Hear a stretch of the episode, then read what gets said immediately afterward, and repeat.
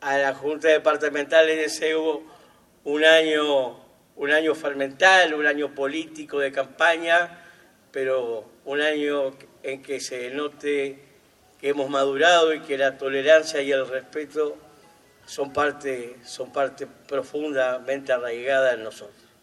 Así que felices fiestas para todos, que tengan un buen año 2024 y gracias a todos por todo.